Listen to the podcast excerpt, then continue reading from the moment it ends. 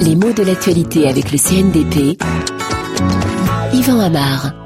Des informations confidentielles sur la guerre en Afghanistan publiées sur Internet ou bien sur les rapports indo-pakistanais, est-ce qu'il s'agirait de fuites Voilà qui pourrait bien modifier la physionomie des médias et leur usage. On est peut-être parti pour une guerre des fuites, c'est en tout cas le titre imaginé hier par le quotidien Libération. Guerre des fuites. Alors qu'est-ce que c'est que ça, la fuite?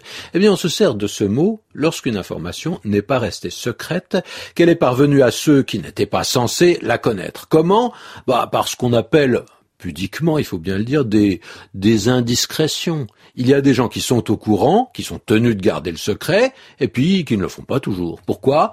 Par intérêt parfois, parce qu'ils peuvent être payés, ou bien par conviction, ou bien par fantaisie, je ne sais pas. En tout cas, ils diffulguent ce qui devrait rester caché et ils photocopient ou transmettent des documents. Comme on dit, ce sont des secrets qui transpirent. Alors, ce qui ne devait être connu que des membres d'un état-major arrive aux oreilles des journalistes s'il y a des fuites. Le mot d'ailleurs peut s'employer dans des circonstances qui n'ont rien de vraiment dramatique, mais par exemple, on dit qu'il y a des fuites au baccalauréat si certains candidats sont au courant à l'avance des sujets qu'ils auront à traiter. C'est un sens de ce mot fuite qui n'est pas absolument récent. Il semble qu'on se soit servi de ce terme euh, dès l'affaire Dreyfus à l'extrême fin du XIXe siècle. Et là, on ne parlait pas seulement d'informations détournées de son cours, mais de disparition de documents. En revanche, il est beaucoup plus récent de dire qu'une information a fuité. C'est récent, mais ça existe. L'expression n'est pas encore très courante. Elle vient pourtant d'entrer dans le dictionnaire. Par exemple, bah, on connaît le nom du prochain ministre, on connaît le nom de la petite amie du champion. Ça a fuité. Enfin, c'est une expression, une façon de parler qui reste encore tout à fait familière.